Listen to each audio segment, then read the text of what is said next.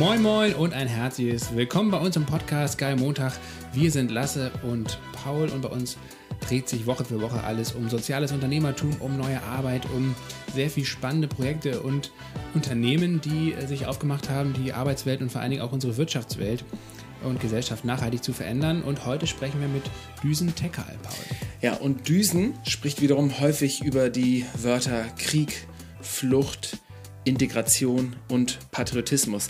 Das sind nämlich alles ziemlich große Begriffe, teilweise harte Begriffe, die Politiker und Politikerinnen so häufig benutzen, dass sie irgendwie an Bedeutung verlieren. Und Düsen schafft es aber, so authentisch über diese Themen zu sprechen, dass sie auf einmal wieder was in einem auslösen. Wie spricht Düsen aber darüber? Als Kriegsberichterstatterin, als Filmemacherin, Autorin und auch als Sozialunternehmerin mit der Gründung von zwei Organisationen.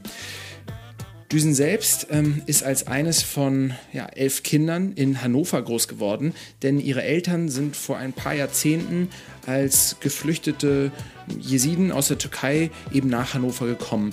Sie ist da groß geworden und hat ziemlich früh angefangen, als Journalistin und Kriegsberichterstatterin zum Beispiel bei RTL zu arbeiten und ist sogar mal, was ihre Mutter gar nicht nachvollziehen konnte, wieder zurück an einen der gefährlichsten Orte der Welt gereist, nämlich in den Nordirak. Und dort hat sie Krieg erlebt und ihr Fazit war, Krieg macht ehrlich.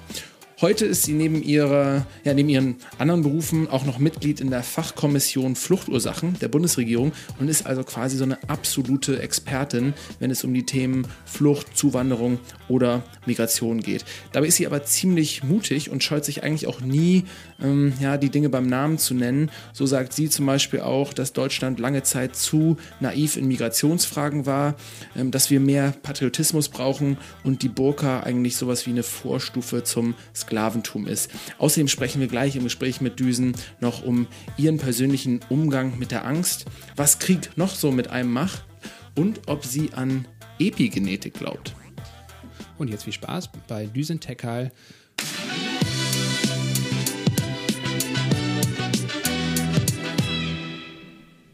Hi Düsen, wir sitzen hier in eurem Büro, richtig? Genau. Und wir hatten gerade ein Vorgespräch und da habe ich dir so ein bisschen erklärt, worüber wir gerne reden würden und wollen. Das sind ja aber auch Themen, über die viele Leute mit dir sprechen. Worüber schnackst du denn eigentlich am liebsten? Also wenn das jetzt nicht quasi aus so einem Pflicht- oder Verantwortungsgefühl heraus ist, sondern worüber laberst du einfach gerne? Über meine Familie und Essen. Ah, okay. Und was gibt es da so zu erzählen? Ach, es gibt alles zu erzählen. Ich könnte dir den ganzen lieben langen Tag von meiner Mutter erzählen, von ihren Schoten, die sie gebracht hat, von der Art und Weise, wie wir erzogen worden sind. Bei uns war einfach alles anders. Ich hab, du hast mal erzählt, dass deine Mutter mit den Händen redet. Mhm. Und ich finde, das hast du auch ganz schön übernommen, oder? Also wenn ich so Videos von dir sehe, wie du so Sachen erklärst und wie du so sprichst, dann merkt man schon, das ist jetzt nicht unbedingt vielleicht auch die ganz typisch konservative deutsche Gestik, oder? Ich glaube, das ist schon so kulturbedingt. Also mhm. wir reden wirklich mit Händen und Füßen und das hat sicherlich auch was damit zu tun, dass ich zehn Geschwister habe. Wir sind elf Kinder. Wir mussten gestikulieren, schnell reden, schnell essen, sonst lief man Gefahr, nichts abzubekommen. Und ich glaube, das ist so ein Relikt aus der Zeit. Ich war aber auch neulich mal in Neapel, also sozusagen pre-Corona und ähm, da habe ich in Pizzerien auch so Typen gesehen. Ich habe natürlich kein Wort Italienisch verstanden, aber ich habe einfach denen eine Viertelstunde zugeguckt, weil die mit ihren Händen so krass gesprochen haben, dass es wie so eine Kunstperformance fast schon war und das so unterhaltsam war, obwohl ich von dem Inhalt gar nichts mitbekommen habe. Deswegen, ja, so eine starke Gestik äh, ist nicht zu unterschätzen. Du ähm, und ich, wir haben eine Gemeinsamkeit, mindestens eine, die wir nicht mit Lasse teilen. Jetzt bin ich aber gespannt. Mhm, nämlich, dass wir beide schon mal mit oder für die Bildzeitung gearbeitet haben. Hm, was für ein Einstieg. Genau. ähm, das wird gerade bei, unser, bei unseren Zuhörerinnen natürlich für ähm, ganz viel Reaktanz sorgen und vielleicht auch für kognitive Dissonanz. Mhm. Das wird euch nicht gefallen. Äh, und äh, Düsen hat sogar, genau wie Harpe Kerkeling, was mich so ein bisschen enttäuscht hatte, auch mit oder für RTL gearbeitet. Mhm. Und ich frage mich trotzdem, ohne das zu verurteilen, frage ich mhm. mich, ob du es auch gemacht hast, weil du einfach da eine starke Reichweite, einen riesen Hebel siehst und mhm. sozusagen dann auf der anderen Seite vielleicht ein paar andere so Aspekte deren Programms oder Inhalts dann ignorierst, weil du sagst, netto gesehen habe ich dann immer noch den größten Impact, wenn ich über große Kanäle gehe und jetzt mhm. vielleicht nicht über Kanäle gehe, die sozusagen moralisch oder geschmacklich mhm. lupenrein meinem eigenen äh, Gusto entsprechen? Also vor allem bin ich da nicht so verkopft dran gegangen und auch wahrscheinlich nicht so strategisch. Ähm, ich habe es einfach gemacht und das, was ich mache, das überlege ich mir natürlich und da stehe ich dann auch 100 Prozent dahinter. Das, was ich mache, irritiert meistens nicht mich, sondern meine Umwelt und meine journalistische Laufbahn habe ich tatsächlich bei der Mediengruppe RTL begonnen und äh, das war auf jeden Fall eine harte Schule, keine Frage, weil ich mich immer wieder auch dabei erwischt habe, dass ich auch ähm, ja, Vorurteile innerredaktionell eigentlich auch so ähm, erklären musste oder ähm, klären musste. Äh, und das hatte sicherlich auch was damit zu tun, dass wir völlig unterschiedlich waren, alle. Und für mich war damals klar, dass ich Themen, äh, die mich bewegen, die mich interessieren, äh, die auch aus meinem Umfeld kommen, dass ich die reintragen möchte in die Redaktion. Und ich kann mich erinnern, immer wenn Dienstags Redaktionskonferenz war und ich wieder so ein schweres Thema vorgeschlagen habe, haben die immer zurückgefragt, das gibt's? mitten in Deutschland, bist du sicher? Und dann habe ich immer geantwortet, ja, habe ich so gehört, aber in Wirklichkeit war ich davon sogar betroffen. Das heißt, ich habe dann aus Selbstschutz heraus immer so getan, als wenn das die anderen betrifft, aber ich kannte es sogar fast noch aus meinem eigenen erweiterten Familienumfeld. Und das waren dann so Themen wie Zwangsheirat bei Männern, äh, Homosexualität äh, im Islam, Zwangsheirat bei Frauen, ähm, Paralleljustiz, ähm, Mehrehe. Also das waren heftige, intensive Themen und ich glaube, das war im Grunde genommen die beste Vorstufe und das beste Training für das, was danach noch gefolgt ist. Und ich hatte immer das Gefühl, dass ich in zwei Welten bin. Also einmal in der Welt da draußen mit den schweren Jungs und den Intensivstraftätern und da habe ich dann zum Beispiel Coaching bekommen von RTL, weil es war dann tatsächlich so, dass meine Bilder ausgewertet worden sind. Und dann hieß es, Düsen, du sitzt zu nah dran. Du brauchst Abstand. Und dann musste ich lachen, weil ich so dachte, ja, aber Moment mal, ich wollte Ahmed doch verstehen. Und dann muss ich mich ihm doch sozusagen, also auch körperlich, äh, ich habe das gar nicht sozusagen verstanden, was das Problem war. Und ich habe erst Jahre später begriffen, dass ich vielleicht mehr Sozialarbeiterin war als Journalistin zu dem Zeitpunkt. Aber es gab einen Grund, warum ich auch wichtig für die Redaktion war. Ich habe die Themen halt nach Hause gebracht. Und ich bin dann raus und habe immer wieder auch die Redaktion konfrontiert mit der Lebenswirklichkeit draußen und die Lebenswirklichkeit draußen dann mit RTL. Und es gab zum Beispiel einen Film, der hieß Angst vor den neuen Nachbarn. Und da ging es um die Frage, warum äh, so viele Intensivstraftäter eine Zuwanderungsgeschichte haben. Und ich bin der Frage nachgegangen, wie aus Kindern Kriminelle werden und warum auch ähm, ja, bestimmte Lebensumstände, soziale Verhältnisse, aus denen man kommt und auch der Background damit hineinspielen können. Das heißt, ich habe immer versucht, dass auch die Thematik enttabuisiert wird. Und das war manchmal so krass, dass ich wirklich auch Bauchschmerzen hatte. Ne? Also ich kann mich noch erinnern, dass ich immer so im Dilemma war. Also ich, ich kann mich erinnern, dass ich dann immer das Gefühl hatte, ich muss denen helfen und gleichzeitig musste man eine gute Geschichte machen. Und ich kann mich zum Beispiel noch an eine Sache erinnern, das war damals bei der Sarrazin-Debatte. Da ging dann die Diskussion los innerredaktionell, ja, der Sarrazin und der hat doch eigentlich auch recht und das stimmt doch, oder? Die sind doch faul, die wollen doch nicht arbeiten und so weiter. Und dann bin ich rausgeschickt worden und ich war natürlich wütend, weil ich war selber ja Kind von Einwanderern und ich wusste, dass man alles sagen kann, aber nicht, dass unsere Elterngeneration faul ist. Und das will ich jetzt auch nicht verallgemeinern. Es gab ja solche und solche. Und dann bin ich rausgegangen an den Kölnberg. Äh, das ist so ein ja, kleines Ghetto in, in Köln. Ähm, und ähm, dann habe ich einfach zwei äh, Menschen dokumentiert, einen ganzen Tag lang. Das war einmal Heike, Heike war leider Alkoholikerin, die habe ich morgens am Kiosk angetroffen, da hatte sie zwei Jägermeister in der Hand. Und daneben war ein Bäcker. Und das war ein türkischer Familienvater, der hatte, ja, morgens um vier begann seine Schicht. Und dann habe ich beide begleitet und habe das gegeneinander geschnitten. Und äh, selektiv, also völlig klar, ne? so, aber so war das halt, weil man sucht nach guten Fällen, man sucht nach guten Protagonisten und es geht darum, dass sich Thesen bestätigen oder eben nicht, nur so einfach ist das Leben nicht, das weiß ich auch. So, dann habe ich die gegeneinander geschnitten und am Ende habe ich dann Heike gefragt, bist du eigentlich integriert? Und dann hat sie gesagt, ich glaube nicht. So, und dann bin ich damit in die Redaktion und dann gab es natürlich Riesentheater, weil die wollten einen ganz anderen Film haben. Und ich finde, das ist aber so ein Beispiel dafür. Wurde es dann trotzdem ausgestrahlt? Es wurde trotzdem ausgestrahlt. Und das ist das Entscheidende. Ich glaube, also für mich ist immer wichtig und interessant gewesen, wie nutzen wir die Räume? Wie nutzen wir die Räume? Und du hast mich ja jetzt sozusagen vorgestellt als Bildmitarbeiterin. Du bist gemein. Nein, aber. Ich habe aber auch gesagt, dass ich auch schon mal da ja, genau. Gemacht das ist ja auch nicht schlimm. Also ich stehe ja auch dazu. Nur es ist natürlich ein Zehntel von dem, was mich ausmacht. Also ich meine, 95 Prozent bin ich im Sozialunternehmertum. Ich bin Kriegsberichterstatterin, Frauenrechtlerin. Und ja, ich mache einmal die Woche diesen Talk Talk Jetzt reden vier und da stehe ich 1000 Prozent hinter, sonst würde ich es nicht machen. Und das folgt ganz klar meiner Leitlinie und meiner Eigentreue auch als Menschenrechtsaktivistin. Das heißt, es gibt natürlich einen Teil, der boulevardesk ist, der menschenfeindlich ist und das sage ich auch ganz offen, ja.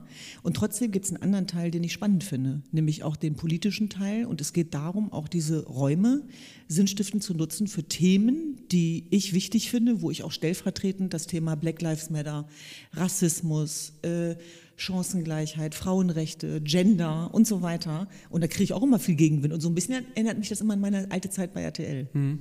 Man könnte ja auch sagen, dass ähm, ja, die, die, die Bild-Zeitung, ich glaube, da würden sogar die meisten unserer Zuhörerinnen irgendwie zustimmen, ja immer noch ja, die Grundrechte natürlich äh, äh, wahrt und äh, da auch bestimmte Grenzen eben nicht überschreitet. Und das ist ja auch eine Frage, die sich jeder dann subjektiv immer stellen muss, wo ist meine eigene Grenze? Und du hast jetzt auch für dich selber gesagt, ja, ähm, es geht auch ein bisschen um Räume, vielleicht Räume auch zu besetzen. Mhm. Ähm, wenn jetzt sich alle peakfeinen Sozialunternehmerinnen entschließen, nicht in eine Bildrunde zu gehen, mhm. gleichzeitig die Bild aber mit 16 Millionen Menschen, die ihr jeden Monat folgen und die mhm. Inhalte konsumieren, ähm, ja auch eine Plattform geben und dann sozusagen alle Sozialunternehmerinnen sagen würden, nee, da machen wir jetzt aber nicht mit, mhm. dann ähm, gibt man ja auch diesen Raum auf. Mhm. Ja? Und du hast in einem äh, Gespräch mit Christian Lindner auch mal gesagt, dass es ganz stark auch in unserer Demokratie darum geht, eben Räume zu besetzen mhm. und sie nicht zum Beispiel Rechtspopulisten zu überlassen, mhm. sodass wir ja, für manche vielleicht auch manchmal naive Fragen oder Ängste uns eigentlich nicht zu fein sein dürfen, sondern sie selber ansprechen, selber darüber nachdenken, offen darüber nachdenken müssen, bevor es andere halt tun und diese Fragen oder Ängste instrumentalisieren. Ja? Und mhm. deswegen äh, konnte ich das auch sehr gut nachvollziehen. Du hast gerade von einem Film gesprochen, Angst vor den neuen Nachbarn. Mhm. Ne? Der war ja auch mehrfach, glaube ich, sogar preisgekrönt. Den hast du vor zehn Jahren, glaube ich, gemacht. Das war 2010 ungefähr. Ne? Oh Gott, ist das lange her. Mhm. Ähm, und da schließt sich so ein bisschen so eine Frage an, die ist richtig schwer. Mhm. Das ist so die letzte schwere Frage jetzt hier zum Einstieg. Mhm.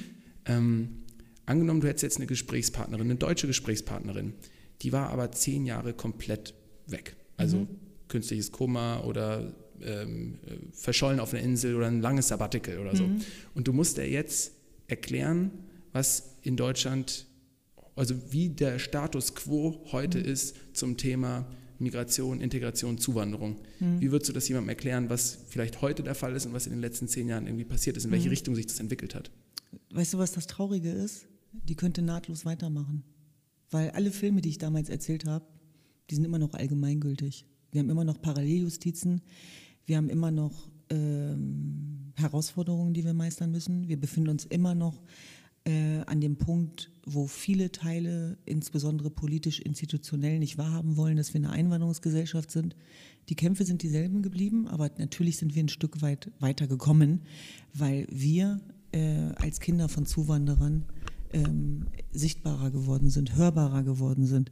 Die Herausforderungen sind dieselben und ich glaube trotzdem, dass die Akzeptanz dafür, dass wir eine Einwanderungsgesellschaft sind, dass wir eine neue Erzählungsgeschichte brauchen für dieses Land, ein neues Narrativ, was uns ausmacht, was uns verbindet, aber auch was nicht, dass diese Fragen jetzt drängender sind, weil erkannt worden ist, dass wir Lösungsansätze brauchen über die düsteren Zustandsbeschreibungen hinaus, insbesondere wenn wir die Gespenster der Vergangenheit halt auch da lassen wollen, wo sie sind.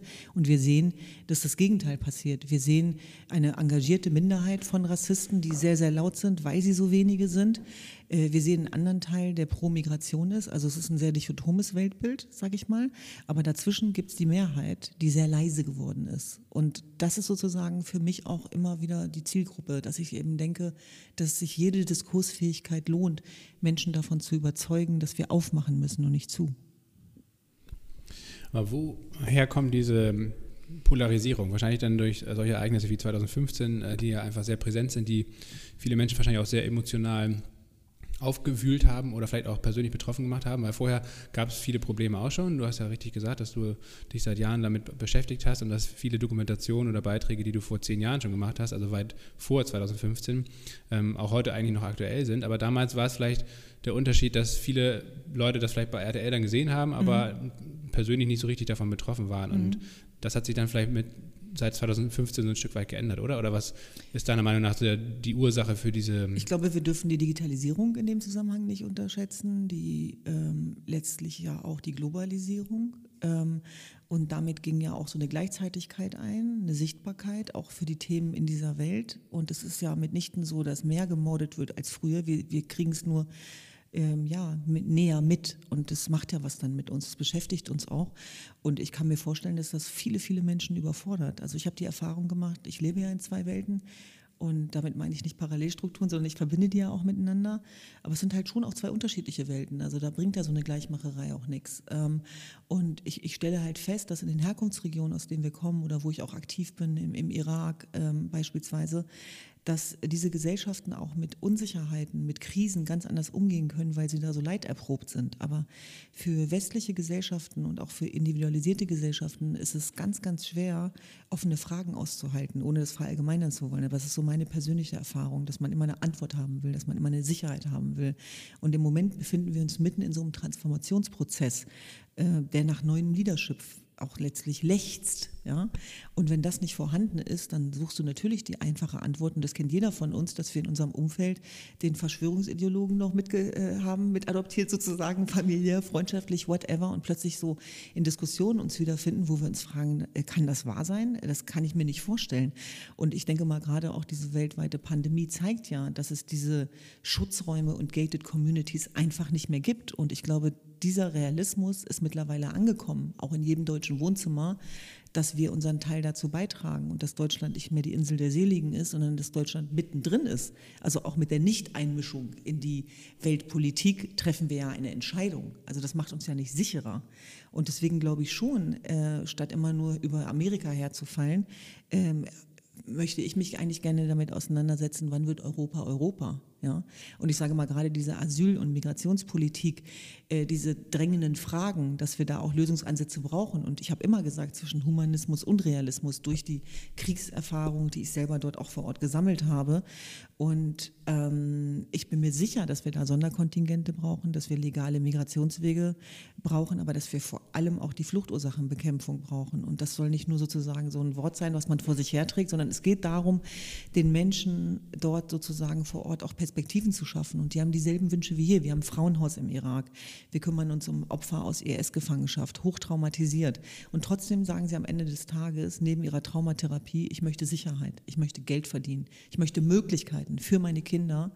Und äh, wenn wir aber auf der anderen Seite eher dazu beitragen, dass Fluchtursachen entstehen, äh, Stichwort Waffenlieferungen und so weiter. Also ich glaube, es gibt ganz zentrale Fragen, wo wir im Grunde genommen auch Thinktanks brauchen, die nochmal institutionell politisch ganz anders eingebunden werden. Und wir brauchen vielleicht da auch eine neue Form von Politik, also auch gerade durch die Einbindung von Zivilgesellschaft, äh, von Bürgern. Also wir sind ja ein Sozialunternehmen, ihr seid ja heute bei uns, bei Hava, bei German Dream. Und ich bin so stolz auf jeden einzelnen Mitarbeiter, die von der Ausbildung her ähm, die, die, internationalen Studiengänge, die sie durchlaufen haben, in Cambridge beispielsweise, am King's College, die könnten sonst wo arbeiten. Aber die sind hierher gekommen, äh, weil sie sagen, wir möchten unseren Beitrag leisten. Wir möchten auf der richtigen Seite der Geschichte stehen. Wir möchten was hinterlassen. Und das soll jetzt nicht so groß klingen, oder nicht größer als es ist. Aber ich glaube, dass in jedem von uns so ein Wunsch schlummert. Und wir versuchen sozusagen die Menschen daran zu erinnern, wer man sein kann, wenn man für sich etwas gefunden ist, was stärker ist als die Angst. Und es gibt viele Ängste im Moment. Also wir stehen ja wieder vor dieser zweiten Corona-Welle. Man weiß nicht, was passiert. Es beeinflusst das eigene Leben. Es geht um Existenzängste. Und natürlich gibt's Verlierer und Gewinner, also auch dieser Krise. Und das macht ja was mit den Menschen. Und dann passiert natürlich auch was in den Herzen, in den Köpfen. Und ich versuche immer auch dafür zu sensibilisieren, dass wir nicht nur den Intellekt, sondern eben auch die Emotionen äh, bedienen müssen. Und darum müssen wir eigentlich ringen. Also da bringen Verbote auch herzlich wenig, sondern wir müssen einfach die besseren Verkäufer sein. Das Thema Angst, was du angesprochen hast, finde ich ähm, ganz spannend. Und da kommt mir auch so ein bisschen wieder der Podcast bei Gabor Steingart in den Kopf, den du im März, ähm, oder wo du im März gesprochen hast, also eigentlich zwei, vier Tage nach dem Lockdown, am 19. März, glaube ich, wenn ich es richtig weiß. Äh, und wo du im Vergleich zu dem, was drumherum so passiert ist in den Tagen, ähm, sehr, mir sehr, sehr ruhig, sehr fast schon gelassen in Erinnerung geblieben bist. Und das, deswegen hat mir das auch so imponiert, dieses Interview oder, oder das, das mhm. Gespräch von dir. Ähm, und da habe ich mich gefragt, wie kann es gelingen? Also wahrscheinlich dadurch, oder man hat auf jeden Fall rausgehört, dass du da sehr viel ruhiger mit umgegangen bist mit dieser Situation als viele Leute, andere Leute in Deutschland. Und ich habe mich da gefragt, warum das so ist. Du hast es ja auch begründet, weil du einfach ähm, durch deine Reisen auch in den Irak, durch deine, dein, deinen Beruf als Kriegsreporterin ähm, auch natürlich ganz andere Situationen schon miterlebt hast. Auch sicherlich durch deine ähm, ähm, Arbeit davor. Ähm, und ich habe mich gefragt, wie kann man eigentlich letztendlich es hinbekommen, dass äh, die Menschen in Deutschland, die ja wirklich in einer sehr entspannten Lebensumgebung hier wohnen. Die allerwenigsten von uns haben wirklich mal ernsthaft Existenzangst, glaube ich, gehabt, also richtig, wo es um Leben und Tod ging. Aber wie kann man letztendlich äh, den Menschen diese Angst vor dem Ungewissen vielleicht auch nehmen, ohne dass man jetzt sie direkt in ein Kriegsgebiet schicken muss? Oder, mhm. Ähm, mhm. Hast du da ein Rezept? Ich glaube, da hat jeder seine eigenen Kriege. Also man muss ja nicht zwingend in so ein Kriegsgebiet, um sich mit seinen eigenen Ängsten zu konfrontieren, sondern äh, das ist ja was sehr Individuelles, was sehr Persönliches. Und es ist ganz interessant, was du gerade sagst, weil es gibt ein Projekt, also das Frauenhaus, was wir haben, das heißt Back to Life. Und ich äh, mache das ja jetzt schon seit über sieben Jahren. Und äh, jeder hat sozusagen auch Ängste, über die er nicht gerne spricht. Und bei mir war das, glaube ich, auf jeden Fall auch eine Konfrontation mit dem, was überbleibt von mir persönlich wenn all das nicht mehr ist. Ja? Und ich habe festgestellt, und deswegen sage ich nochmal Back to Life, oder so habe ich es auch beschrieben in meinem Buch German Dream, dass du nicht ewig das Leben mitbringen kannst, ohne dass es dir selber irgendwann abhanden kommt. Und dann äh, beschreibe ich eine Situation in einem Hotel. Das war, als äh, die Offensive in Barus war und als äh, viele jesidische Kinder befreit worden sind nach fünf Jahren Gefangenschaft. Und ich war dann da unten und das war auf jeden Fall ähm, eine Nummer zu viel für mich. Also das habe ich auch richtig gespürt in dem Moment. Ich hab, da habe ich richtig gespürt, okay, jetzt musst du wirklich auf dich aufpassen, weil ich habe in diese Gesichter geguckt der Kinder und diese Schmerzen, diese Narben und auch das entmenschlichende Verhalten jahrelang, das hat man denen auch noch angesehen und auch die Angst, weil ich habe die Kinder getroffen, äh, einen Tag nachdem die befreit wurden, kurz bevor sie zu den Geheimdiensten gebracht worden sind. Und ich habe die Situation nicht nur gesehen, ich habe sie so erlebt, gerochen, alles, ja. Und da habe ich gedacht, äh, hier, jetzt passiert hier gerade was mit dir und meine Familie hat sich da auch große Sorgen gemacht und dann ähm, dann, dann, weil ich habe die Jahre davor es immer geschafft, auch auf mich aufzupassen. Also ich wusste immer genau, wie weit ich gehen kann und wie weit nicht. Und das war auf jeden Fall, wo ich gemerkt habe, jetzt wird eine Grenze auch bei mir selber überschritten, denn ich bin ja auch nur ein Mensch und ich bin ja alles nur nicht stark und auch nicht jeden Tag. Ne? Und ähm, bin, dann, dann gab es die Situation, dass ich nach, hätte nach Syrien fahren können, um da auch die äh, Foreign Fighters zu treffen. Und ich wusste, dass, das schaffe ich nicht. Ich schaffe es nicht. Und das, was wovon jeder Journalist vielleicht träumt dann in dieser Region, darauf habe ich dann freiwillig verzichtet, um mich zu retten. Um mich zu retten. Und bin dann zurück und dann haben meine Geschwister, die mich sehr gut kennen, mit denen arbeite ich ja auch zusammen, haben dann auch gesehen, dass mit mir was passiert ist. Und das war so ein Punkt, wo ich so echt dachte, Alter, äh, back to life, von wegen. Ne? Also du musst jetzt echt mal gucken. Und das, das war so der erste Moment, wo ich verstanden habe, und jetzt musst du auch was für dich tun. Und bin dann quasi auch begleitet worden.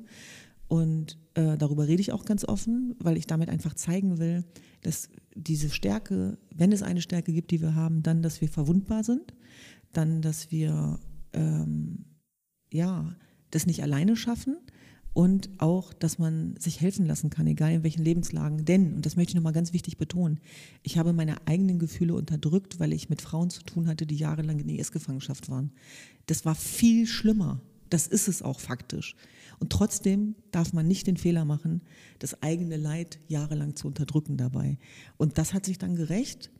Und da war ich sehr froh, dass ich dann ein Netz hatte von Freunden und Familie, die mich aufgefangen haben und wo ich dann auch mal schwach sein durfte. Und übrigens sind das auch Punkte, wo ich auch viele junge Menschen, die heute vielleicht zuhören, auch bei mitnehmen will. Also, dass es nicht nur darum geht, die perfekte Version seiner selbst zu sein, sondern in dem, wer man ist, also quasi seinem inneren Ruf folgend, seinen Weg irgendwo zu gehen. Und den muss man nicht alleine gehen. Darum geht's.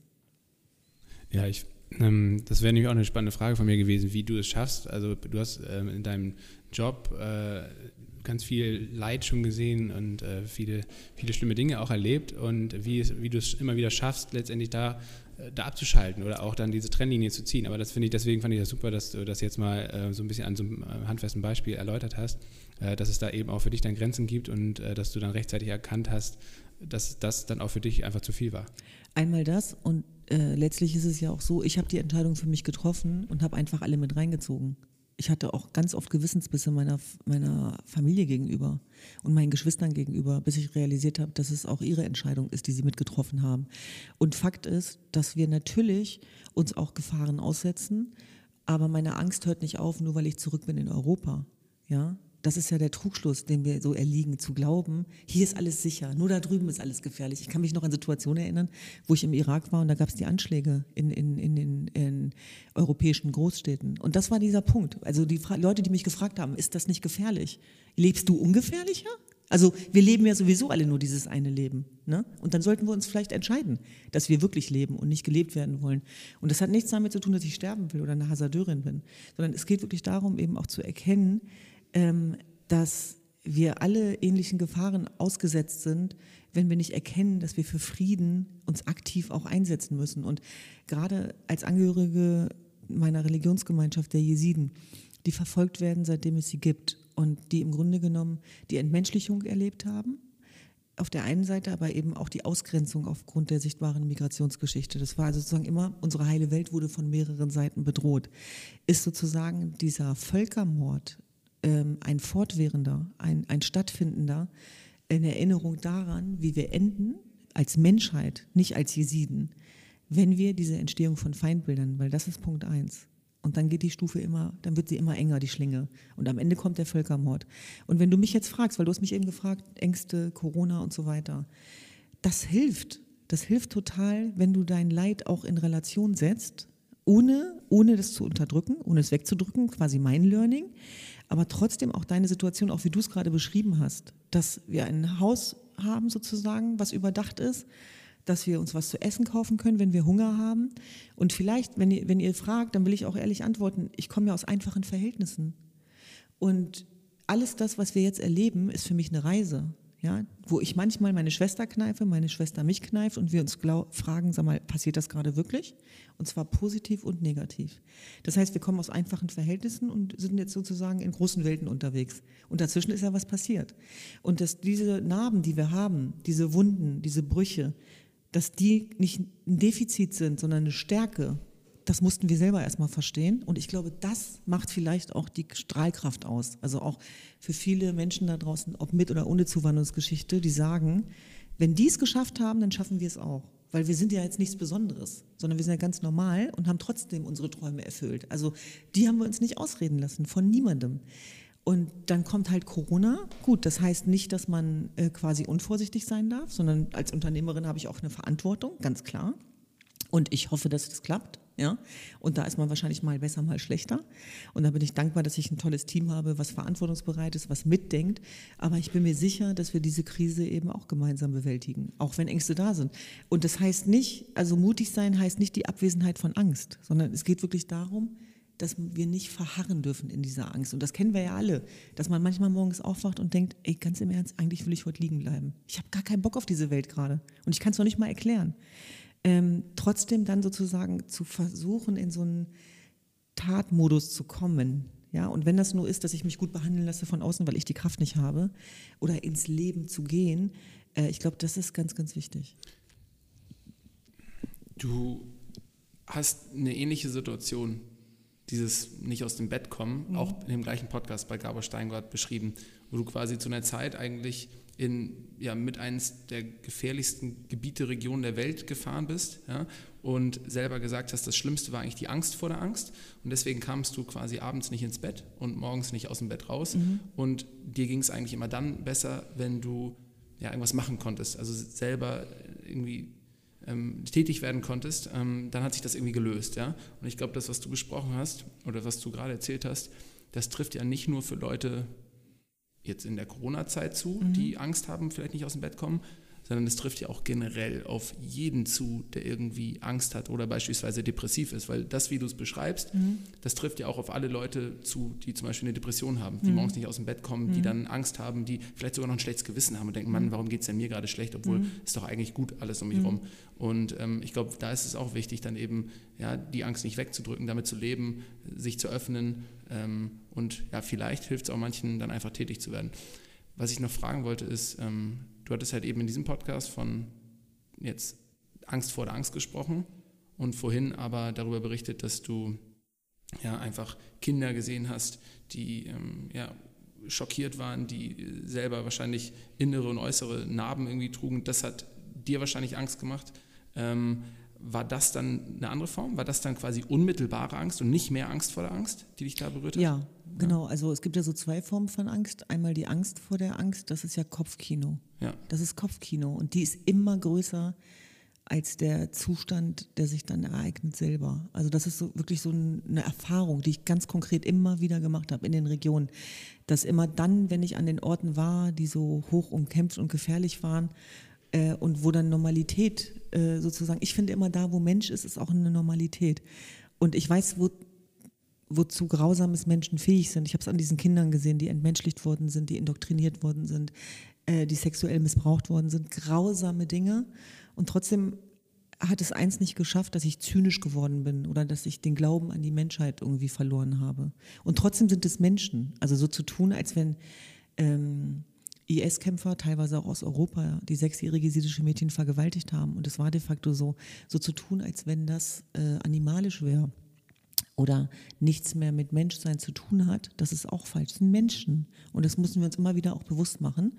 Du äh, wahrscheinlich besonders, oder? Ja. Weil du die Opfer gesehen hast Genau. und sozusagen dann wahrscheinlich besonders hart im Umgang mit den Tätern wärst. Und ja, ja, ja, genau, einmal das. Und ich kann mich erinnern, auch mit dem Frauenhaus, wir haben ja zum Beispiel auch muslimische Frauen.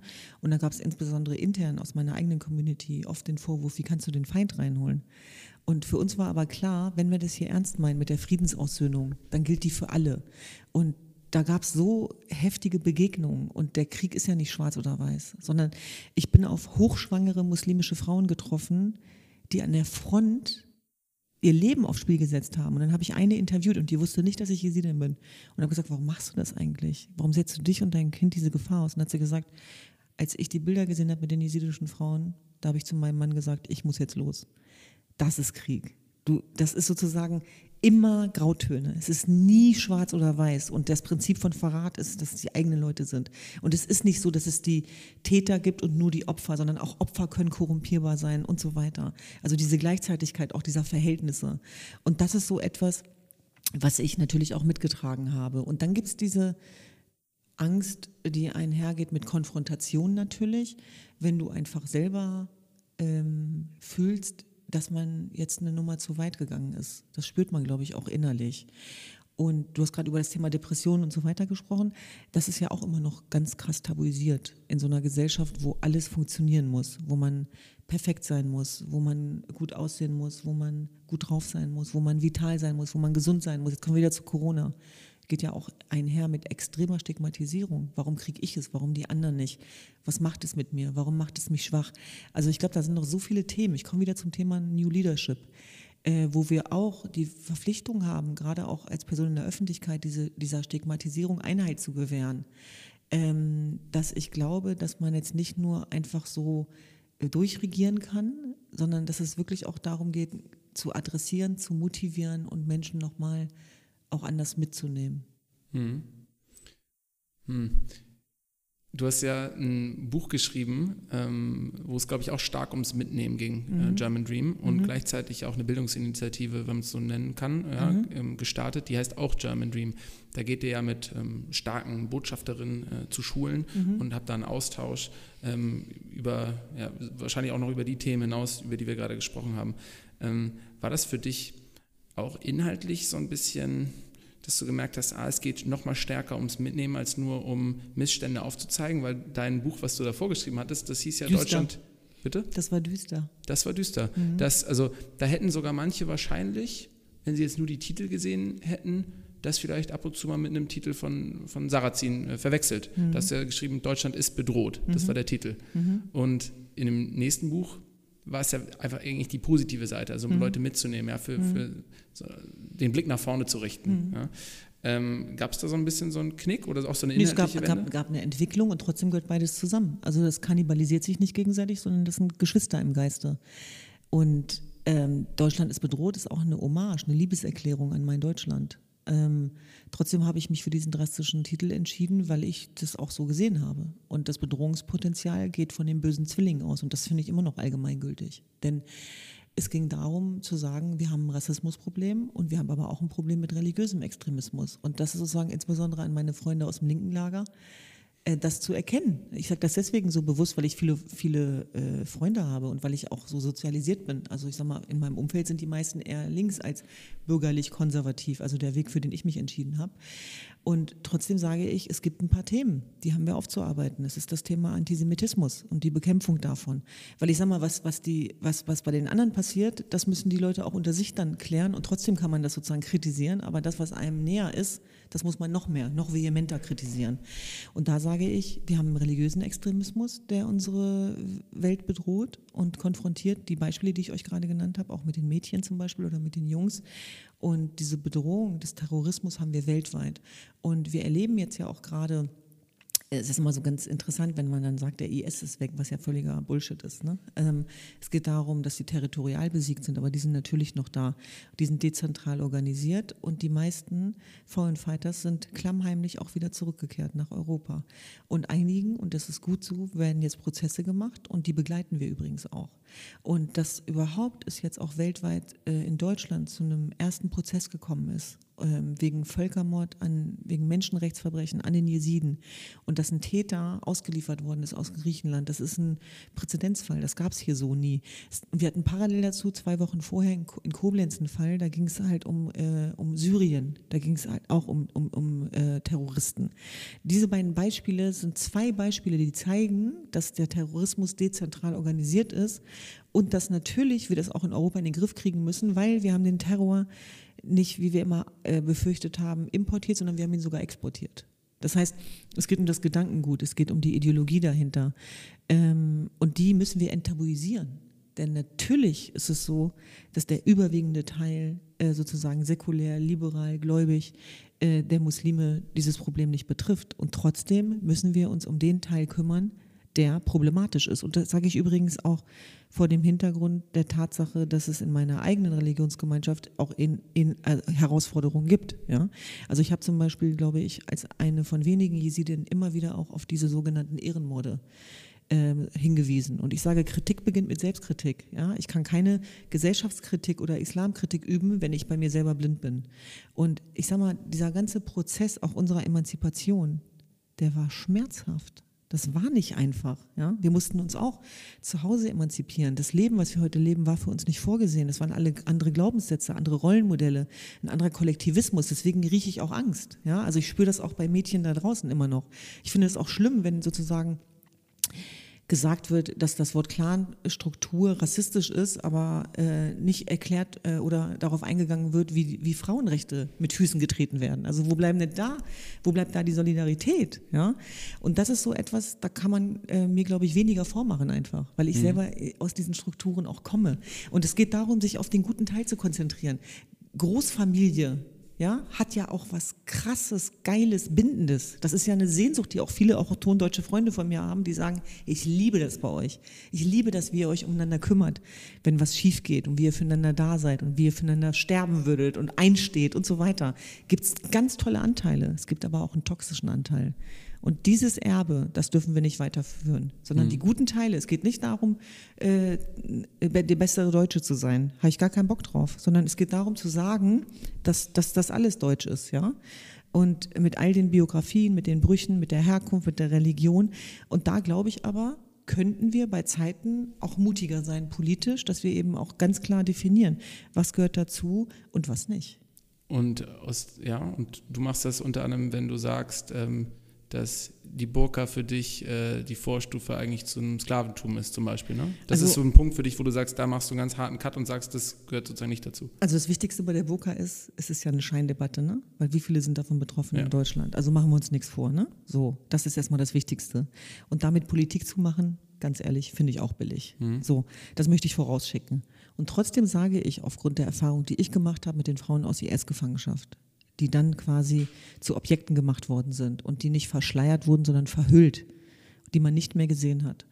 Die, die Bilder ihrer Befreiung sind Bilder, wo sie diese Burka von sich reißen mit bunten Kleidern und das Ding verbrennen. Ja, das waren die Bilder, die, sie, die diese Frauen sozusagen gewählt haben. Und das ist sozusagen sehr, sehr subjektiv. Und trotzdem sage ich, offenes Visier in einer offenen Gesellschaft. Ich finde nicht, dass das Kopftuch per se ein Zeichen für Unterdrückung ist. Das finde ich genauso falsch. Also ich kenne genug Leute aus meinem Umfeld. Meine eigene Mutter hat früher ein Kopftuch getragen. Wir sind keine Muslime, aber es war Gewohnheit. Ja, äh, auch bei Christinnen auf dem Bauernhof und so weiter. Alles, Kram alles fein. war doch gerade beim Papst und hat auch eins getragen. So, ja. so. Deswegen, das ist also vollkommen legitim, voll in Ordnung. Und ich finde es auch voll falsch, dann so zu tun, als müssten wir die befreien und so. Also das ist überhaupt nicht realistisch. Aber ich glaube, wenn Politik gemacht wird, auch mit Symbolen, wenn Dominanzverhalten daraus abgeleitet wird, wenn sozusagen ähm, Kindern, die kein, kein Kopftuch tragen, gesagt wird, du bist die schlecht, das schlechtere Mädchen oder Haram, dann muss man darüber sprechen. Mhm. Ganz einfach. So. Und das sind, äh, und, und, zwar ohne Schaum vor den Mund, sondern einfach wirklich sich mit diesen Themen auseinandersetzen. Und da muss man mit Lehrern darüber sprechen. Ja, da braucht man Bildung von Bildenden, da braucht man die Vermittlung der interkulturellen Kompetenz. Meine Schwester wäre dafür die perfekte Ansprechpartnerin, weil die hat ja ein Fußballprojekt mit arabischen War selber Mädchen. Fußballprofi, ne? Beim selber Fußballprofi, ja. genau. Mit arabischen Mädchen, mit kurdischen, mit türkischen. Die muss Überzeugungsarbeit leisten bei den Eltern und die macht echte Sozialarbeit. Ne? Die Scoring diskutiert, genau. Das, ja. Die diskutiert mit den Eltern und jede Form, die zu einer Befreiung führt, ohne dass man sich selber dafür aufgibt. Ja, es geht ja da auch nicht um so eine äh, Entwurzelung. Das ist ja die größte Angst der Eltern. Deswegen sage ich das nochmal. Sondern es geht darum, gemeinsam auch anzukommen ja. in all unserer Individualität. Ja. Äh, das finde ich ganz, ganz wichtig. Ich finde, also das ist ein guter Punkt. Du hast ja nämlich auch selber ähm, gesagt, ja, Entwurzelung ist ja auch häufig eine Angst, die ja Leute, die zuwandern, selber haben. Also wir sehen es aus der deutschen Perspektive so, oh Gott, oh Gott, was machen die jetzt mit unserer Kultur? Wir haben mhm. keine Weihnachtsmärkte mehr. Mhm. Ja? Und genauso, aber hat sich ja wahrscheinlich, deine Eltern haben sich auch äh, Gedanken gemacht, ja, wenn wir jetzt in Westen kommen, äh, auf jeder zweiten Werbetafel sind irgendwie nackte Menschen zu sehen mhm. oder sonst was, ja, dass sozusagen man eigentlich auch die eigene Kultur verlieren kann, weil das ist natürlich eigentlich auch noch wahrscheinlicher. Wenn ich ne, mit ein paar tausend Leuten in ein Land gehe, wo 80 Millionen leben, dass ich sozusagen wahrscheinlich eher meine Kultur verliere als andersrum. Mhm. Und ähm, du hast es, finde ich, auch nochmal schön beschrieben, oder was heißt schön schön beschrieben, du hast es schön gelebt, ähm, ja, dass du ja in der eigenen Familie auch damit zu kämpfen hattest, dass Leute ne, gesagt haben, oder im eigenen Umfeld, die haben es kritisch gesehen, dass du studieren wolltest, mhm. ja, dass du Journalismus gemacht hast und aber jetzt letzten Endes total stolz waren, ja, dass du jemand bist, der ähm, ja, Menschen auch erstmal überhaupt erklärt, was Jesiden sind ja, und, und was, was, was da im Völkermord passiert ist. Und waren jetzt, glaube ich, also viele Leute in deinem Umfeld auch ziemlich stolz auf dich, die, die wahrscheinlich die letzten Jahre schon, weil sie dann gemerkt haben, boah, das ist ja eigentlich voll geil, dass sie Düsen studiert hat und ja, für uns eigentlich die Fahne nochmal hochhalten konnte. Ja. Das ist ja das Interessante daran, dass das sozusagen, was... Ähm mir quasi qua Kultur, Kollektivismus äh, familiär verboten werden sollte, genau das uns ja mit gerettet hat. Das heißt, wenn ich diesen Weg der Emanzipation nicht durchlaufen hätte, dann wäre ich ja keine Journalistin geworden und hätte auch nicht über den Völkermord berichten können. Da ist was zusammengekommen. Deswegen nochmal eine Frage. Es ist ja eigentlich fast schon ein bisschen paradox, dass deine Eltern vor einem Krieg als Jesiden geflüchtet sind, ja, mhm. oder auch vor Verfolgung geflüchtet sind und du dann aber letzten Endes Jahre, Jahrzehnte später genau, ne, nicht genau in das mhm. Gebiet, aber ein ähnliches Gebiet einfach nochmal hingegangen bist. Ja. Ich habe den Krieg eigentlich wieder nach Hause geholt. Genau. Hat sich das für dich eigentlich wie eine Rückkehr angefühlt? Es hat sich angefühlt wie eine offene Wunde, die geflickt wird. Mhm. Also wir begreifen auch unsere Arbeit übrigens so. Wir ja. sind ja kein deutsches Unternehmen. Glaubst du an Epigenetik? Ja, glaube ich. Also ich glaube auf jeden Fall ganz fest daran. Muss man vielleicht noch mal kurz erklären. Also das quasi ja, Dinge, die beispielsweise die Eltern während ihres Lebens erlebt haben, Traumata, die sie vielleicht mhm. hatten, dass das während des Lebens in die DNA reingeht und deswegen auch an die Kinder mhm. übertragen wird, sodass du zum Beispiel ein, ein alte Traumata-Potenziale, dass mhm. das in dir nochmal getriggert werden kann, weil deine Eltern zum Beispiel äh, ja, eine Flucht oder Krieg erlebt haben. Mhm. Das ist ja, also bin ich von überzeugt, das ist ja auch wissenschaftlich äh, erwiesen. Also gibt es ja wirklich sehr gute Leute, Studien sagen, darüber. Nicht, also ich glaube ganz fest daran, äh, auch weil wir kommen natürlich aus einer relationalen Kultur und alles, was wir machen, ist außerhalb der Normalität. Und äh, das meine ich jetzt nicht so mm, esoterisch, sondern vielleicht ein Stück weit spirituell, aber das macht sehr viel Kraft aus. Und mein Ankerzentrum, mein persönliches, ist meine Großmutter, von der habe ich ja schon oft gesprochen. Und zwar deswegen, weil die so furchtlos war, weil die war so ungewöhnlich. Die war tätowiert, die hatte knallrote Haare, die hat geraucht, die hat getrunken, die hat an der türkisch-syrischen Grenze gelebt, die hatte immer ein Gewehr dabei, die hat ihre Recht, Frauenrechte verteidigt, die hat nur alle sieben Jahre ein Kind gemacht, weil sie Bock drauf hatte. Die war Hebamme, die war äh, Ärztin, die war Bäuerin. Und das war eine Frauenfigur, äh, die ist um 1900 geboren. Ja? Klingt eigentlich wie eine Superheldin. Die hat, oder die hat noch Armenier bei sich aufgenommen, bei der Verfolgung und so. Und ich glaube ganz fest daran, dass sich sowas überträgt. Und meine Oma hat ja immer gesagt, äh, unsere Frauen sind damals entführt worden, die sind geklaut worden. Deswegen sind ja unsere Frauen auch tätowiert. äh, weil die immer äh, entführt worden sind, damit man sichtbar macht, das sind trotzdem Jesidinnen. Das heißt, diese jahrtausendlange Verfolgungsgeschichte, natürlich geht die in Blut und Knochen über. Und ähm, die sensibilisiert. Deswegen glaube ich auch, das merke ich auch bei meinen jüdischen Freunden, dass wir natürlich sensibler, empfindlicher sind auch dafür, äh, wenn, wenn Dinge aus den Fugen geraten. Ne? Und ich sag mal, dieses verbriefte Recht auf Leben, das musste ich erstmal lernen, dass wir ein Recht darauf haben. Und das musste man mir wirklich erklären, dass ich nicht im Ausnahmezustand bin, sondern in Sicherheit. Ja? Und das hat natürlich ganz viel mit der Kultur zu tun. Und als ich dann entschieden habe, in den Irak zu gehen, meine Mutter war wütend auf mich. Die hat gesagt, das ist nicht unser Krieg. Wir haben, wir haben uns gerettet. Warum machst du das? Und sie hat nicht verstanden, worum es mir ging, weil sie hatte Angst. Ihr ging es nicht um ihre Tochter als Journalistin, sondern ihre Tochter als Tochter. Der Einzige, der mich verstanden hat, war mein Vater. Und der ist auch mitgekommen. Und mein Vater hat mich auch so erzogen. Und ich empfinde das jetzt im Nachhinein als eine offene Wunde, die wir sozusagen flicken und schließen. Und universell wohlgemerkt, ne? weil nochmal, es geht nicht um Jesiden, es geht um Menschlichkeit. Und dieselbe, also wir, wir, wir sprechen auch immer wieder die Menschenrechtsverletzung äh, der Uiguren in China an, beispielsweise. Also ein bisschen Menschenrechtlerin geht halt nicht, ne? sondern das muss sozusagen dann auch äh, ja, grundsätzlich vor der Linie und Verordnung als Humanistin, finde ich, getragen sein. Und ich merke jetzt zum Beispiel auch während des Aserbaidschan-Armenier-Konflikts, das berührt mich so, schreiben mir sehr viele junge Menschen von beiden Seiten, von beiden Seiten. Also die Armenier natürlich nach dem Motto, guck mal, was uns passiert. Ne? Erst, erst äh, der Genozid und jetzt das. Also das ist mit ganz anderen Schmerzen verbunden. Das ist nicht einfach nur eine Besetzung eines Orts, weil das sind die Kinder, das sind die Kinder der Überlebenden und so weiter. Aber auch eine große Angst von aserbaidschanischer Seite, wir sind nicht alle gleich. Ja? Und die Zivilgesellschaft kann am wenigsten dafür. Und das ist doch unser Gebiet. Und dann ist man so mittendrin, ne? was ja nicht einfach ist. Und das ist sozusagen ähm, auch ein Zeichen dafür, also dass diese Konflikte hören nicht auf, die gehen immer weiter. Und ähm, wir brauchen auf jeden Fall eine menschenrechtsgeleitete Außenpolitik. Und dazu müssen wir auch ähm, diejenigen, die Kriegstreiberei begehen, also auch Ross und Reiter beim Namen nennen und mit Sanktionen verhängen. Und ich möchte nicht glauben, dass Deutschland der zahnlose Tiger ist. Das ist es auch nicht so. Und ich sage mal gerade, was wir auch an Wirtschaftskraft haben weltweit, da können wir nochmal ganz anders konditionieren und einfordern. Und dieses geht nicht, funktioniert eh nicht bei mir. Also da versuchen wir immer auch dann zu sagen, dann erst recht.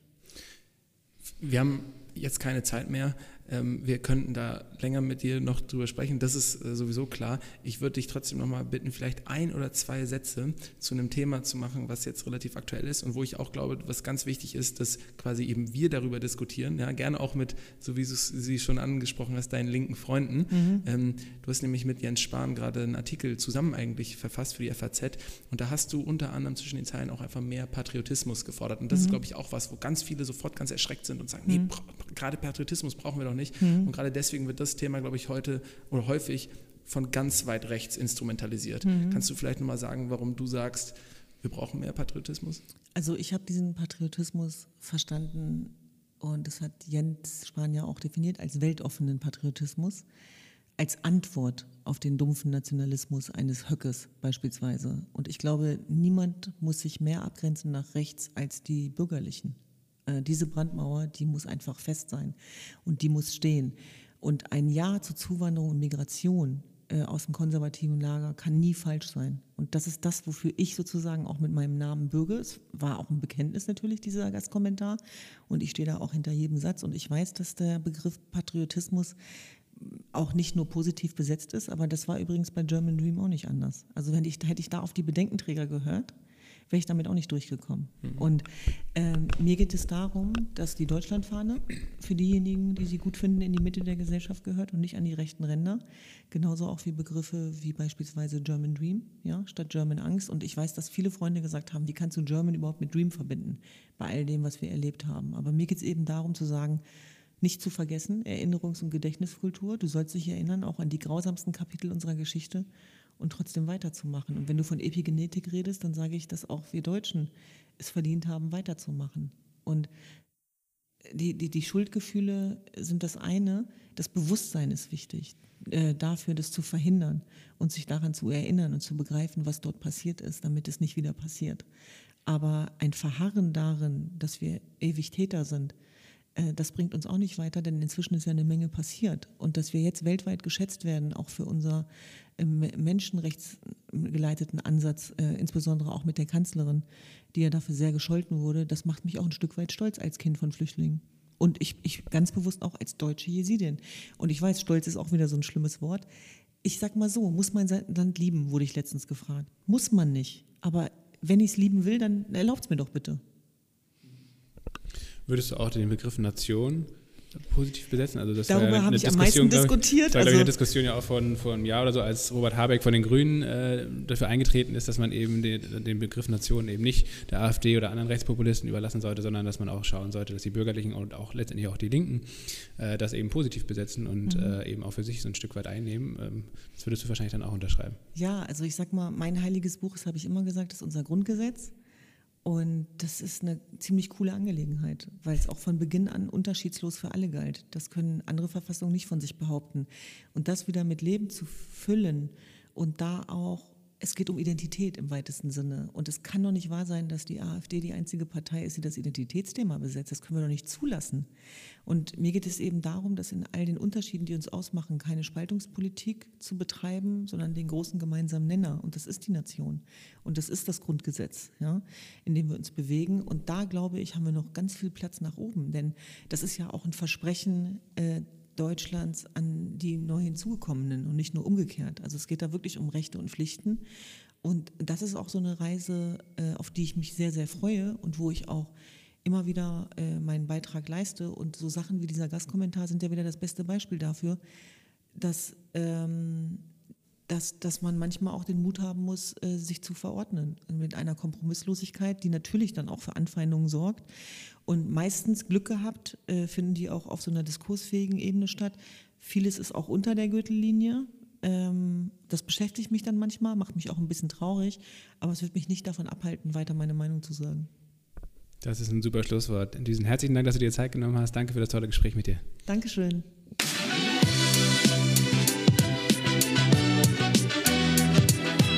Boah, Lasse, Hammer, oder? Düsen. Also ich finde ja auch ihre Rhetorik einfach geil ähm, die, wenn die spricht, dann klebe ich an ihren Lippen.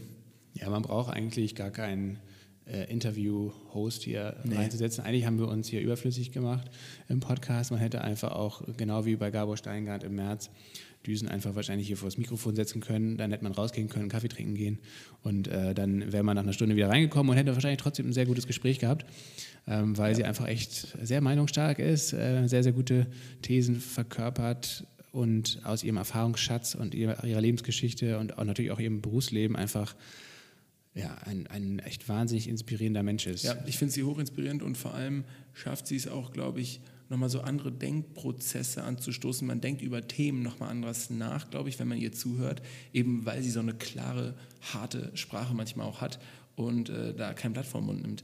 Ähm, ich finde, sie verkörpert etwas, was man ganz selten in der Form hat oder in dieser Klarheit, ja. nämlich äh, Authentizität. Ja. Also ja, es gibt wenige Menschen, finde ich, die mir jetzt persönlich begegnet sind, die so authentisch sind, weil man ihr wirklich all das abnimmt, wofür sie einsteht und ähm, das wirklich glaubhaft rüberbringen kann, äh, eben ja, weil sie eben da eine, eine sehr interessante Vita auch hat und ähm, das eben dann mit ihrem Tun verknüpft. Ja, aber wie geil ist es eigentlich auch, weil auf der einen Seite hat sie so die Professionalität von so einer Politikerin oder wirklich von so einer Vollblutunternehmerin und auf der anderen Seite hätte man auch, glaube ich, einfach nur Bock, mit ihr abends mal in der Kneipe ein Bier zu trinken und einfach mal loszulabern, ähm, weil ich glaube, laut lachen und irgendwie Fun haben ist mit der auf jeden Fall auch äh, gut möglich. Ich bin ja immer wieder überrascht, positiv überrascht, ähm, auch was für wirklich äh, politische Talente auch in der CDU ja zu Hause sind. Ne? Ja. Also Diana Kinnert äh, war ja schon unser Gast, das fand ich ja super inspirierend und auch jetzt hier Düsen. Herr Düsen 20, ähm, da muss man 30, sagen, ähm, oder? Vielleicht, ja, wäre schön, wäre es auf jeden Fall. Muss man sagen, ähm, auch wenn ich die CDU bisher noch nicht gewählt habe, aber da äh, gibt es tatsächlich schon viele Leute, wo ich sagen würde, Mensch, no, da, da kann man schon fast ins Grübeln kommen. Auf Vielleicht. jeden Fall muss man ja sagen, auch die Grünen haben uns ja bisher hier nur Absagen erteilt. Wir haben ja schon verschiedenste grünen Politikerinnen und Politiker angeschrieben. Äh, auch äh, bei der SPD sind wir vorstellig geworden. Äh, nur die CDU hat uns bisher hier da nicht enttäuscht. Da ist die CDU eigentlich näher an den neuen Medien dran. Absolut, absolut. Ja. Gute Arbeit wird da geleistet, muss man an der Stelle ja auch mal sagen. Also ah, es, gab noch, es gab noch so zwei, drei Geschichten von Düsen, die ich gerne noch angesprochen hätte. Unter anderem hat sie von einer Lehrerin gesprochen, Frau Nieswand, die ähm, ja, glaube ich, auch ein frühes Beispiel für wirklich Integration oder Inklusion geliefert hat. Die hat nämlich Düsen gesagt, als sie mal irgendwie kurze Zeit schlechter in der Schule war, ähm, Mensch Düsen, so eine jesidische Kurdin auf dem Gymnasium, das wäre doch was, oder? Das ist doch ein geiles Ziel. So, so von wegen so, lass uns den anderen das mal zeigen. Und Düsen meinte, das blieb immer in ihrem Kopf und das war immer so ein positives Beispiel. Fand ich eine mega süße Story und auch eine krasse Lehrerin, krass coole Lehrerin. Ähm, und äh, ja. Und das ist, glaube ich, ein, ein Kernproblem äh, auch des deutschen Bildungssystems, ähm, eben dass man, dass die Lehrkräfte eben oft nicht dieses Selbstvertrauen bei den Schülerinnen und Schülern, gerade aus mit Migrationshintergrund, ja. irgendwie entfachen können ja. und denen einfach mal sagen, ey, ihr schafft das, auch wenn ja. ihr richtige scheiß Grundvoraussetzungen habt und so weiter. Und wenn, wenn es jetzt alles äh, nicht unbedingt äh, schön und einfach sein wird jetzt die nächsten Jahre hier oder in eurem ganzen Leben vielleicht auch nicht. Aber ihr könnt das schaffen, ihr habt das Zeug dazu und ihr seid talentiert. Äh, ich glaube an euch.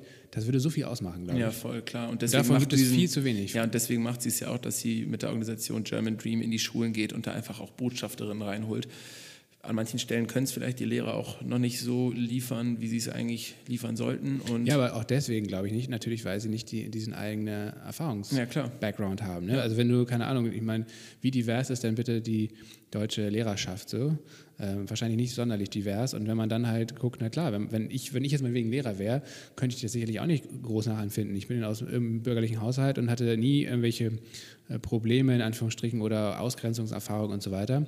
Und wie soll ich das dann, oder wie soll ich dann Schülerinnen und Schülern begegnen, die sowas tagtäglich miterleben müssen, wenn ich selbst nicht erfahren habe? Dann, dann ist es halt schwierig. Ja. Klar. Von daher glaube ich auch da, äh, genauso wie auch in anderen staatlichen Organisationen wie der Polizei, äh, Verwaltung etc. und natürlich auch der Politik, auch im Bundestag, sollten viel mehr Menschen sitzen, die eigentlich unsere diverse Gesellschaft, wie sie jetzt auch besteht, abbilden. Auf jeden Fall. Eins zu eins abbilden und nicht nur irgendwelche deutschen männlichen Juristen, jetzt um mal ein kleines Klischee rauszuhauen, aber das ist ja im Kern der Deutsche Bundestag. Ne? Also sowohl was die Berufsgruppen betrifft, als auch das Geschlecht, als auch der generelle Background. Ähm, das ist einfach nicht unbedingt ähm, repräsentativ. Nee, null. Deswegen habe ich mich auch im Vorfeld von dem Podcast gefragt, was eigentlich der Unterschied zwischen Integration und Inklusion ist. Ähm, und äh, ja, habe so ein bisschen rumgegoogelt und das ist anscheinend auch wirklich so, dass ähm, Leute wirklich auch teilweise ablehnen, einfach über Integration zu sprechen und nur noch über Inklusion sprechen, weil Integration eigentlich immer davon ausgeht, dass es einen harten Kern gibt von einem, von einem Kreis an Menschen, einem Kollektiv, der sich schon mal äh, gesondert spezifisch abgrenzt, ähm, dass es sozusagen eine Anstrengung ist, jemanden sozusagen reinzuholen und ähm, ja, der sich ja, vielleicht auch assimilieren muss teilweise und Inklusion halt eher auch wirklich sozusagen diese positiven Seiten zeigt, so von wegen, dass das Ganze mehr ist, je diverser ein Kreis ist. Und ähm, klar kann man da jetzt terminologisch äh, fein argumentieren, warum das vielleicht doch zwei verschiedene Begriffe sind, aber ich glaube, wichtig ist ja einfach zu sehen, dass beim Thema Integration da atmen die meisten Leute erstmal schwer durch und denken, boah, Mammutaufgabe ist schwierig und ist einfach nur schwierig. Und ich glaube, beim Thema Inklusion, da ist schon viel stärker, schwingt da mit, dass es irgendwie was Positives ist, da schwingt ein positives Menschenbild mit und da schwingt auch mit, dass es eine Gesellschaft wirklich reicher macht. Das ist, glaube ich, nicht das, woran Leute denken, wenn sie Integration hören. Sondern da geht es, glaube ich, eher um Problembewältigung oder sowas. Ja, also so ist zumindest immer die Wahrnehmung. Ne? Ja. Das ist halt immer eigentlich als Problem gesehen wird und äh, als Aufwand und mit Kosten verbunden ist und so weiter. Und das Positive, was damit einhergeht, halt überhaupt nicht gesehen wird. Vor allen Dingen auch äh, die Bereicherung, also sei es nun sprachlich, sei es nun kulturell, ähm, Menschen, die eben Eltern aus anderen äh, Ländern haben und aus anderen kulturellen ähm, Backgrounds, die haben ja auch super viel ja, super viel Wissen und Erfahrung, was eben vielleicht die Mehrheitsgesellschaft dann auch nicht hat. Und das bereichert eigentlich dann alle. Also sei es nun die Gesellschaft insgesamt, sei es nun die Individuen, sei es nun eine Organisation, wo die Menschen dann arbeiten und so weiter. Ähm, ähm, das ist schon wichtig. Was ich aber auch total spannend fand, äh, Ihr Beispiel mit dieser RTL-Reportage in, in Köln mit, mit der deutschen Alkoholikerin und dem türkischen Bäcker. Das ist ja auch äh, wieder ein ganz, ganz wichtiger Punkt eigentlich. Ich hätte auch tatsächlich mal vor, weiß nicht, vor geraumer Zeit so einen Artikel gelesen, wo es darum ging, dass eigentlich äh, Ostdeutsche ähm, oder auch viele ostdeutsche AfD-Anhänger zum Beispiel eigentlich viele Gemeinsamkeiten haben mit Menschen aus Syrien oder aus dem Ausland, die halt hier integriert werden müssen. Und äh, da ging es, glaube ich, um, ja, um die Frage, fühlt ihr euch als Ostdeutsche ähm, mit, mit einer DDR-Vergangenheit, also auch die, die bewusst oder äh, mehrere Jahre, Jahrzehnte da schon aufgewachsen sind, also die in der DDR sozialisiert wurden, entsprechend ein bisschen älter sind, ähm, fühlt ihr euch eigentlich integriert in, in, der Bundesrepublik? Und da haben ja viele dann auch zu Recht gesagt, ja, nee, fühlen wir euch eigentlich nicht, weil wir, wir wurden mehr oder weniger hier 1990 da übernommen und klar, am Anfang war das alles ganz cool, aber dann äh, wurde es eben auch ähm, viel gemacht, was halt nicht so geil ist oder nicht so geil war. Und ähm, wir fühlen uns eigentlich nach wie vor irgendwie ausgegrenzt. Und das ist eigentlich auch ein ganz spannender Punkt, dass man eben, also Integration verbindet ja man immer automatisch mit Menschen aus dem Ausland und mit Menschen aus anderen Kulturen. Aber eben zu schauen, wie auch viele Deutsche vielleicht ausgegrenzt werden oder sich nicht abgeholt fühlen und nicht integriert fühlen in die Mehrheitsgesellschaft. Ich glaube, das ist ein ganz, ganz wesentlicher Punkt und da muss noch wahnsinnig viel gemacht werden. Ja, ja definitiv.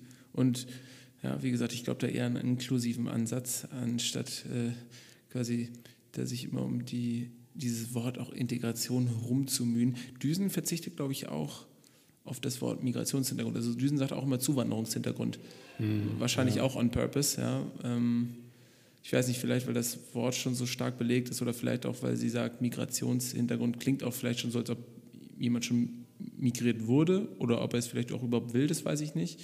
Ähm, ja, primär ist ja immer das Problematische daran oder was ich auch schade finde daran, dass die Person dann immer auf diesen einen Aspekt reduziert wird oder oft so, ne? Aber ja bei, das wäre ja bei Zuwanderungshintergrund eigentlich ähnlich, oder? Hm, ja, wahrscheinlich schon. Hätten, ja. Sie, hätten wir Sie gerne nochmal gefragt, wir hatten leider heute auch nicht so viel Zeit. Einen anderen Punkt, den ich spannend fand, war, dass sie über unsere Verfassung spricht und beim Thema Patriotismus ganz schnell auf unsere Verfassung, aufs Grundgesetz zu sprechen kommt. Weil es gibt ja so ein Wort wie Verfassungspatriotismus. Und ab und zu sagen Leute ja immer, ja, ich bin so wahnsinnig stolz auf unsere Verfassung. Und ich glaube, da, da, damit können sich ganz viele Leute gar nicht identifizieren.